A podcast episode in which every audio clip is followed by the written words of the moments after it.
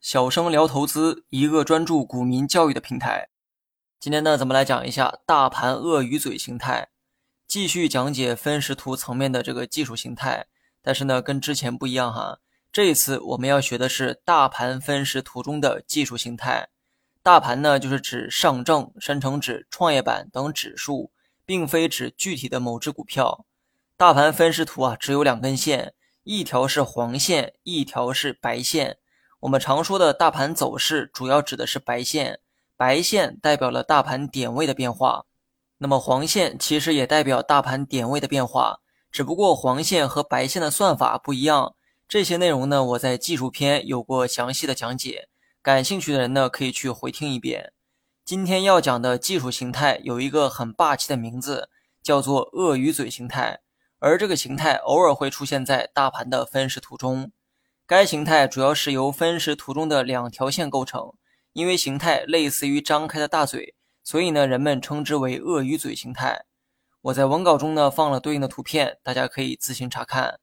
大盘分时图中有黄白两条线，一条线不断向上拉升，而另一条线不断向下回落，两条线一上一下形成了类似于开口的形状，而这个形状就被称为鳄鱼嘴。记住，黄白两条线不断背道而驰，相背而行。就可以称为鳄鱼嘴形态。至于哪条线在上，哪条线在下都无所谓。比如说，图片中的案例是白线在上，黄线在下。如果反过来，黄线在上，白线在下，同样也是鳄鱼嘴形态。当你判断出鳄鱼嘴形态之后，接下来才是我们需要留意的重点。黄白两条线不断分离，距离越来越远，此时呢就被定义为是鳄鱼嘴形态。但是有一个事实呢，你必须要明白。那就是两条线的距离啊，不可能持续的拉大，就像鳄鱼的嘴不可能持续张大一样。当达到某一个极限之后，张开的大嘴就无法继续扩张，甚至有可能会出现合拢。那么大盘分时图也是一样的原理哈，黄白两条线持续的背道而驰，说明大小市值的股票出现了分化的走势。这种分化走势呢，经常出现，却不可能持续的出现。反向推理分时图走势。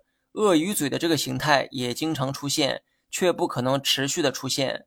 当黄白线分离过大的时候，二者又会向彼此靠拢，也就是上面的线可能会出现滞涨，下面的线可能会出现止跌。当有了这样的判断之后，你就很容易摸清大盘接下来的一个走势。我们呢以前讲过哈，大盘分时图中的白线代表大市值股票的平均走势，而黄线代表小市值股票的平均走势。观察你手中的股票属于哪一类市值的股票，一般三百亿流通市值以下可以参考黄线，相反则可以参考白线。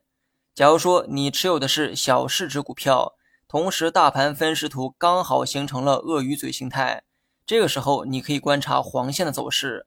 如果黄线在下扮演鳄鱼的下颚角色，那么接下来黄线有可能会出现止跌的现象。相反，如果黄线在上扮演的是鳄鱼的上颚，那么接下来黄线就有可能出现滞涨的现象，而你手中的股票也大概率会出现相同的走势。那么白线也是相同的道理，你如果持有大市值的股票，那么就可以参考分时图中的白线。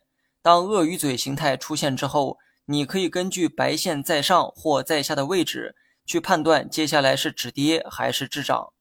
最后呢，再强调一遍哈。今天讲的鳄鱼嘴形态只能出现于大盘的分时图中，个股是不可能出现该形态的。